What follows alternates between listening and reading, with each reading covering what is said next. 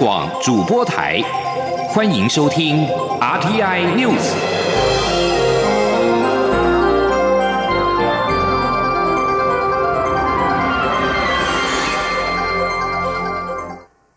各位好，我是主播王玉伟，欢迎收听这节央广主播台提供给您的 RTI News。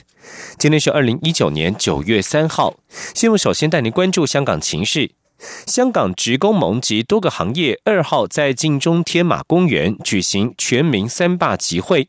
主办方表示估计超过四万人出席。另外，在香港中文大学百万大道上也有三万人参与罢课集会，进行至傍晚左右结束。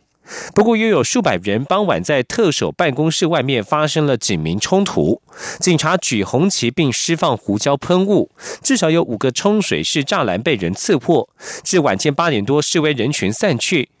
另外，香港众志副主席郑家朗这次在二号晚间在新界返回寓所途中，遭三名男子袭击，对方挥拳殴打其眼睛，导致受伤。而根据路透社二号发布的报道指出，香港行政长官林郑月娥上周在与商界人士的一场闭门谈话当中，表示自己因为点燃了一场政治危机，造成香港出现不可饶恕的破坏。若是有选择的话，他会辞职下台。林郑月娥向商界人士表示，香港目前的反送中危机，在中国与美国不断升高的紧张态势下，对北京当局而言，已经成为一件攸关国家安全与主权的问题。因此，他可以解决这场危机的空间已经非常有限。全球各国领导人正密切关注北京是否会派遣军队到香港平息抗议活动。香港的情势越显严峻。蔡英文总统二号下午前往国安会听取香港情势专案小组简报之后，做出四点裁示。总统严正呼吁北京当局应该信守对香港高度自治的承诺，切勿以台湾及其他国家对香港民众的关心作为指控外力介入的借口。此外，总统指出，政府在处理台港交流以及港人来台相关事务时，会依法处理，必要时基于人道考量，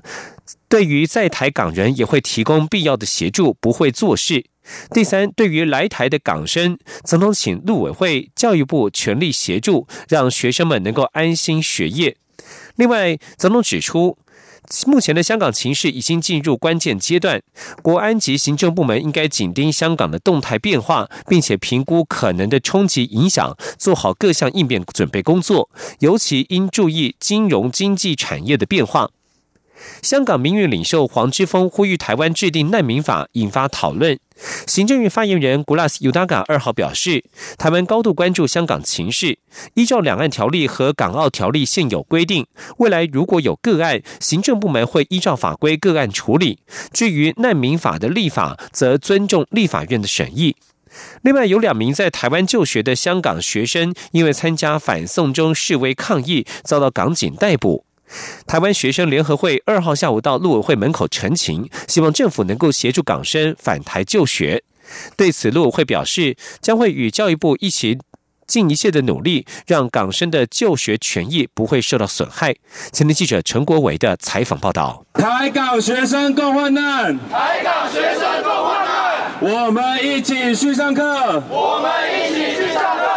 各大学即将开学，由台湾学生联合会发起的成行行动，串联东华大学学生会、台湾艺术大学学生会以及台湾大学学生会等多个学生与公民团体。他们期盼陆委会能协助在台就学的港生返台上课，并采取措施保障港生的人身安全，同时与教育部共同研拟相关对策。遭逮捕的台艺大罗姓港生，透过学生会会长许从凯向各界报平安。对，一直对。我表达关心或担心的师长好友们说声抱歉，以及表达我的感激。我目前于香港一切平安，正在保释当中，请原谅我目前案件进行司法阶段不便评论。和罗姓港生同时来台湾读书的东华大学港生文庭山声泪俱下的说：“这段时间真的很无助且心痛，但他们要继续坚持下去，也希望台湾人能继续关注这起事件。我们很需要台湾朋友的支持，不仅我们是在同一个文化，我们是一个彼此很接近的一个地方，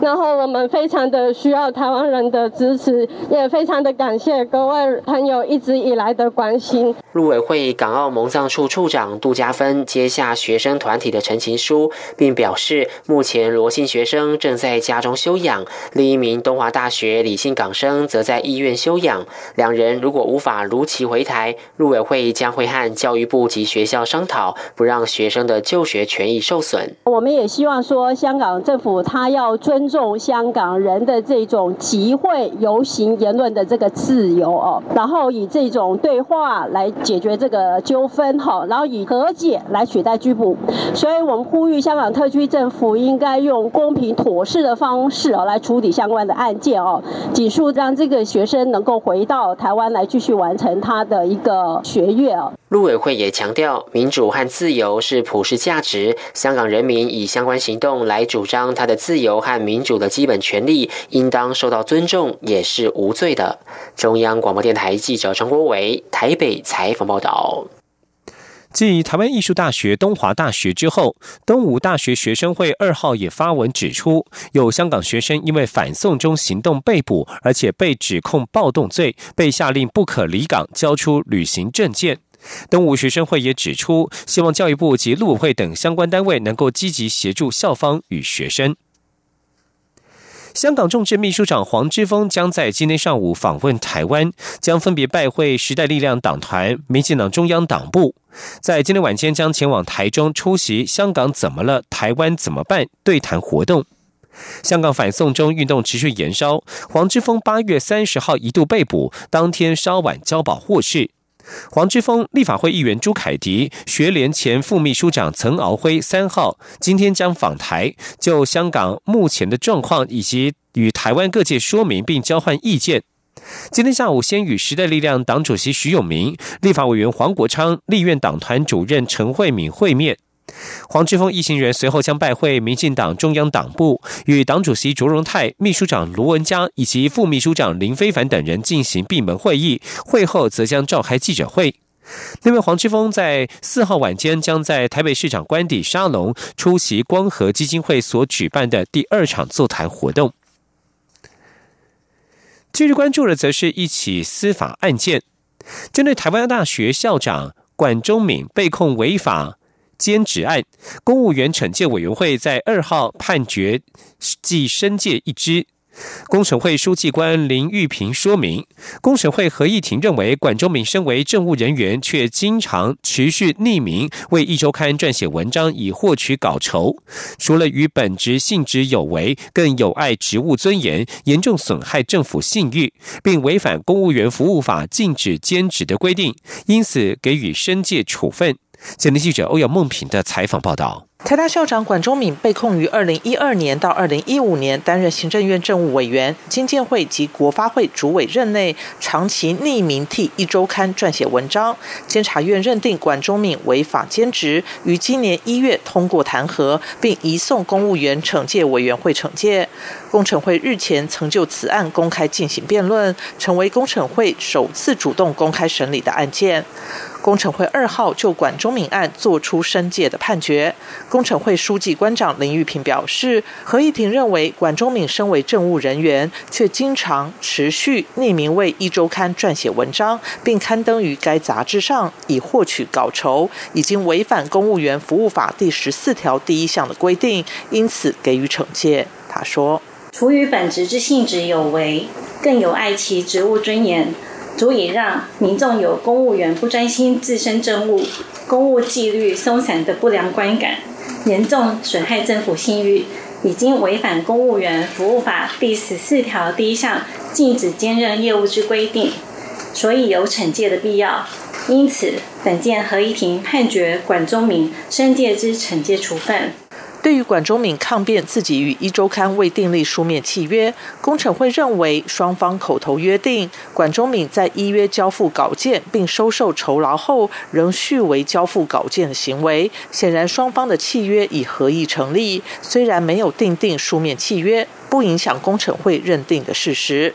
另外，工程会认为管中敏担任政务委员兼国发会主委期间，对于政策纵有不同的意见，也应该与该委员会议协调讨论。管中敏却以匿名的方式于一周刊刊登文章，除了批评国家已经决定的政策，也对其所任职的行政院有所争辩。不但与其本职的性质有妨碍，也损及相关部会首长、中央银行总裁及阁魁的形象。违反行政原理，有碍其职务的尊严。至于申诫是否会影响管中敏的台大校长职务，林玉平则表示，这不是工程会的全责。中央广播电台记者欧阳梦平在台北采访报道。而管中敏在得知判决之后，随即在脸书上抒发心情，表示白昼如黑夜，读书见臣子昂诗，人生固有命，天道性无言，轻盈一香点，白璧碎成冤，隐喻自己受到冤屈。遭到深切的判决给玷污，心情是白昼如黑夜。而管中敏的律师团则是对判决表达遗憾，认为对人民的言论自由保障不周到。律师团在看到判决全文之后，会在研议是否有再审的必要。而教育部对此案在二号则是表示尊重工程会的判决结果，将在接获惩戒判决书正本之后，将判决结果及送达确定的时间，函转台大依法办理后续执行事宜。行政院对此判决也表示尊重。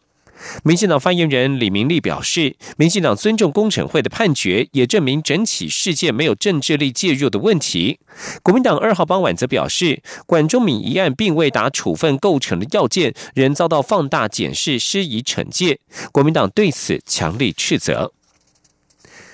继续要关注的是选举的议题。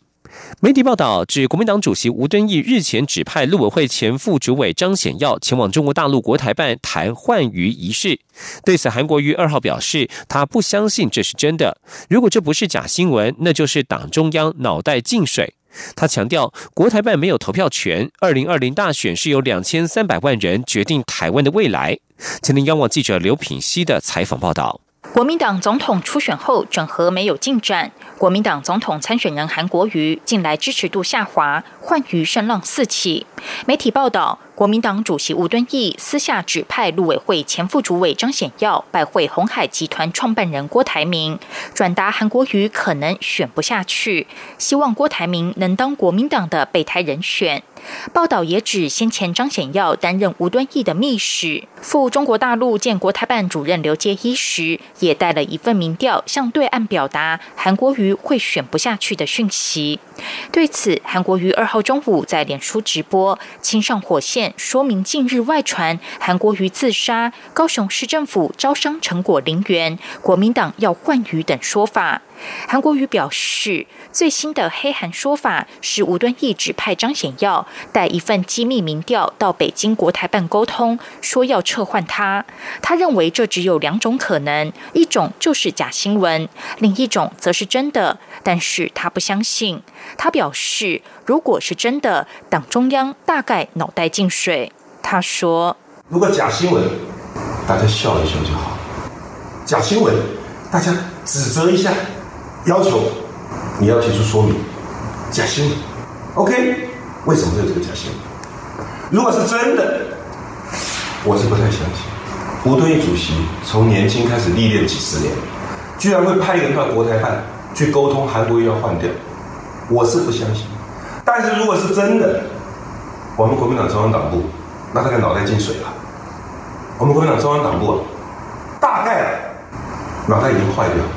韩国瑜指出，面对二零二零年总统大选，国台办没有投票权，国民党怎么可能派人去沟通呢？这不是脑袋坏掉了吗？二零二零年大选是要由两千三百万民众决定台湾的未来。韩国瑜强调，他的立场非常清楚，他要保护中华民国，反对台独。中华民国有自己的宪法，在自由民主的氛围下过自己的日子。他希望两岸和平发展，发大财，绝不接受香港、澳门的一国两制。他表示，他与蔡英文总统的路线完全不同，请民众擦亮眼睛。蔡英文总统支持台独，要消灭中华民国。如果民众支持这个理念，请投蔡总统，他不要这种选票。如果人民要的是保护中华民国、维持自由民主、反对台独，就请给他一个机会。央广记者刘品熙的采访报道。国民党整合不利，换余声浪四起。国民党主席吴敦义二号表示，不会重蹈二零一六年的覆辙。候选人的支持度如同潮起潮落，要保持在最高峰恐怕很难。但是只要团结一致，相信仍然能够维持领先。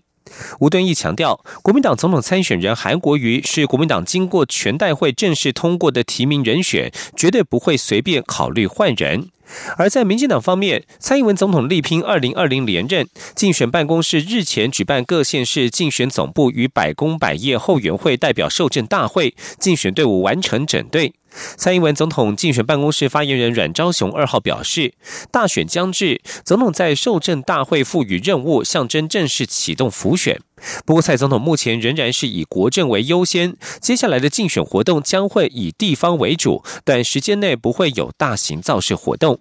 这里是中央广播电台。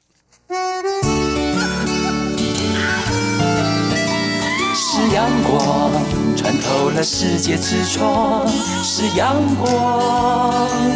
环绕着地球飞翔。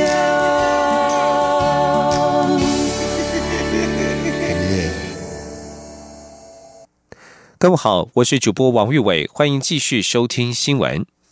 蔡英文总统在二号上午出席计程车产业升级服务二点零记者会，期盼计程车司机能够发挥职人精神，成为社会安全网的一部分，并且期许透过官方与民间、中央与地方的合作，共同提升计程车产业及服务能量。前天记者欧阳梦平的采访报道。计程车是重要的交通工具之一。蔡英文总统二号特地出席这项活动，了解如何透过多元技能的教育训练、数位资通讯结合智慧交通等方式，让政府与业者合作提供计程车产业服务的品质及能量。蔡总统在致辞时首先表示，他二十多岁在英国伦敦就学时，当时伦敦流行一句话，就是只要你上了计程车，你就安全了。换句话说，在大都会中无所不在。的计程车也可以成为社会安全网的一部分。他希望有一天大家看到计程车就心安，坐上计程车就觉得安全。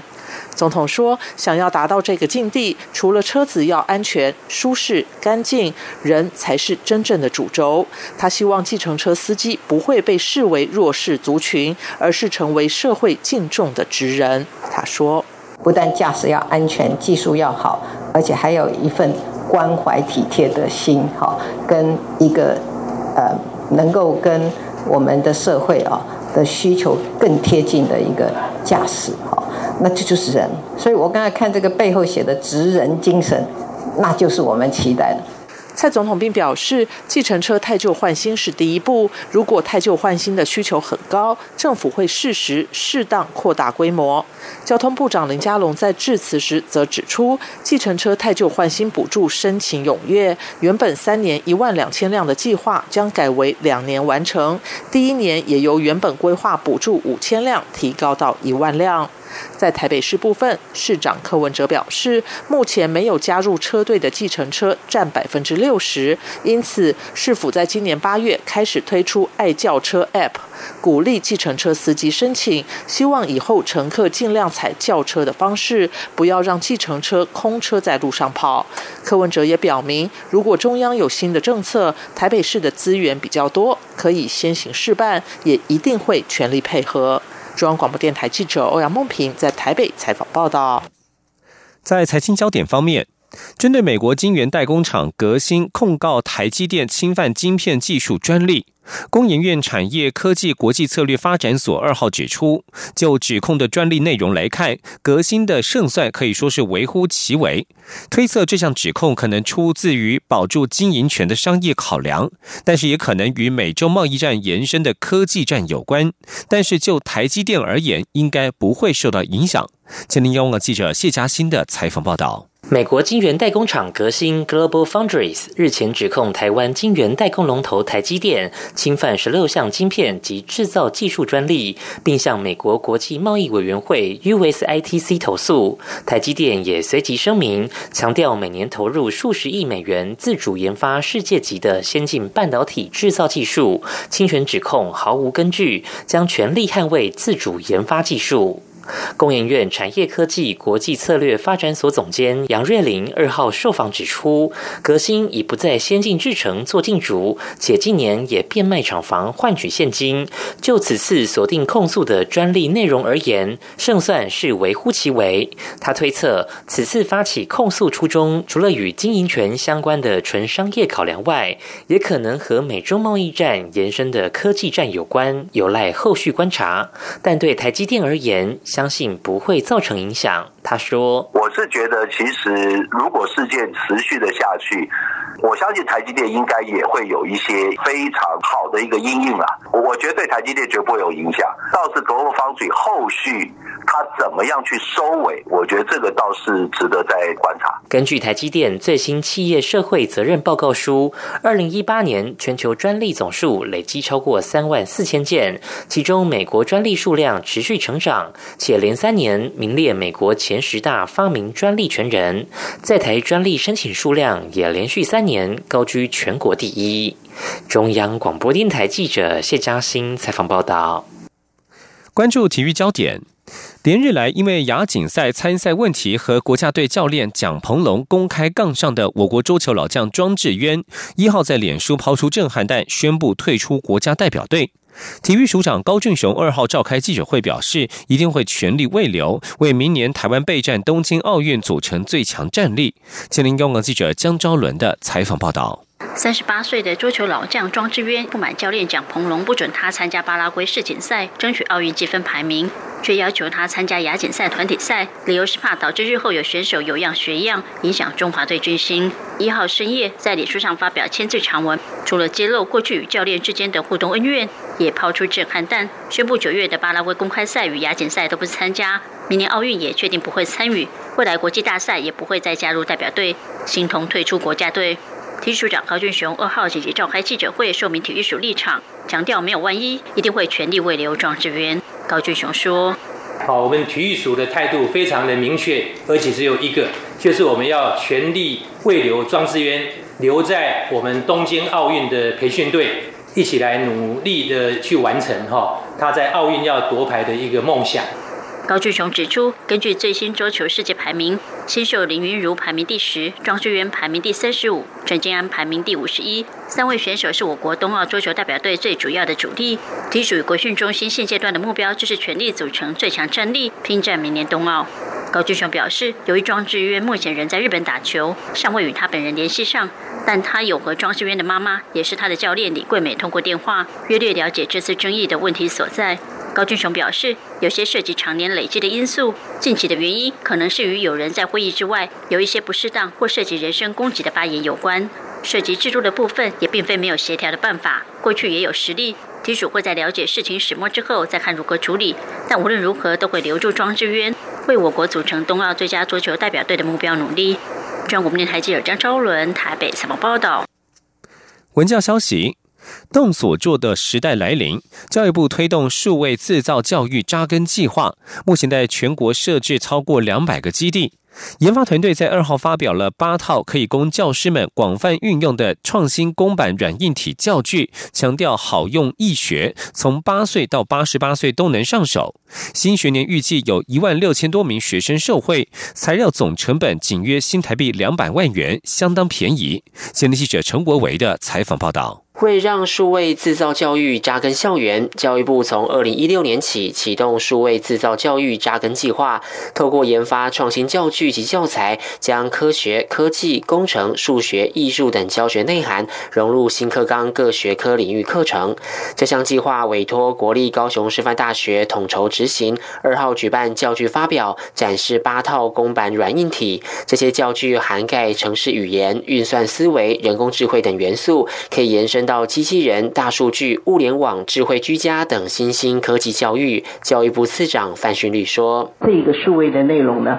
称它为。”为叫做 NKNU Block 公版的软体，它是可以跟 Scratch 完全相容哦，而且还有一个即时验证程式的功能。那这个对于我们教学的第一线的学校来讲，会有很大很大的方便。它其实开机就可以进入哦。现场依各个年段展示学生透过这些教具所做出来的成品，像是能避开障碍的电动车、寻机履带车、智慧开关、智慧温室、外星宝宝以及五 D 音乐铃等等，展现学生透过相关实作，结合城市设计与素养导向的学习。高雄师范大学光通系教授林宏明表示，这些公版软体省掉不必要的繁琐电子电路技术细节，降低学习门槛，便于教学推。动，因此适合八岁到八十八岁各年龄层学习。新学年度已经有七十九所学校、一百三十八名教师提出教具申请，共提供三千六百九十四套公版教具，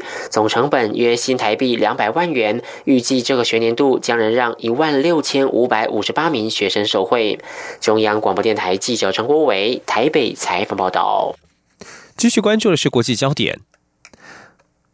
英国政府高层消息人士二号透露，如果国会议员封杀无协议脱欧选项，那么英国首相强生将采取行动，在十月十四号举行大选。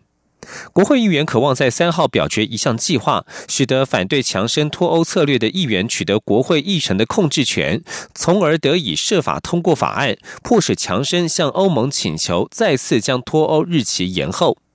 消息人士指出，一旦这些议员实现计划，强生将采取举行大选的第一项措施，那就是向国会提出选举案。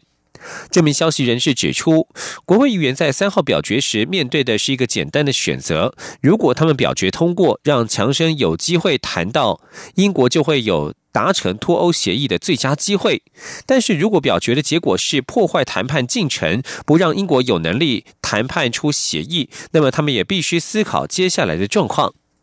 争取选举的提案，渴望在四号表决，必须获得下议院六百五十名议员当中三分之二多数支持才能通过。消息人士指出，一旦通过，选举可能会在十月十四号举行。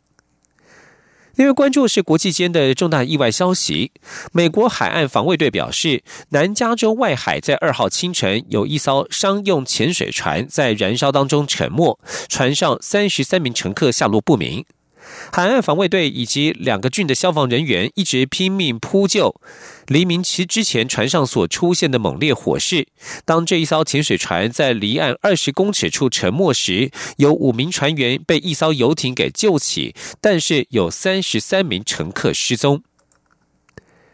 红十字会与红星月会国际联合会 （IFRC） 在二号表示。台飓风多利安横扫大西洋西侧岛国巴哈马，造成当地灾情惨重，可能多达一万三千栋民宅被严重损毁。位于瑞士日内瓦的红十字会与红星月会国际联合会紧急应变中心主任布罗发表声明指出，目前还不了解详细的情况。不过，飓风多利安的确造成惨重灾情，现在急需大量的避难收容措施，并且需要短期的经济援助以及清洁用水与医疗救助。目前还没有关于这个低洼岛屿国度的伤亡消息。不过，IFRC 表示，可能多达一万三千栋民宅严重毁损，并且警告表示，巴哈马群岛之一的阿巴科的井水巨信已经遭到海水污染。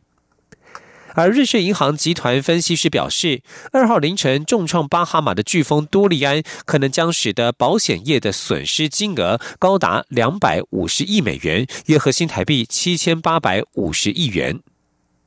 新闻最后关注美网的最新动态，卫冕的现任球后大阪直美二号是以五比七、四比六败给了瑞士籍的第十三号种子班西奇的拍下，在美网公开赛出局，止步于十六强。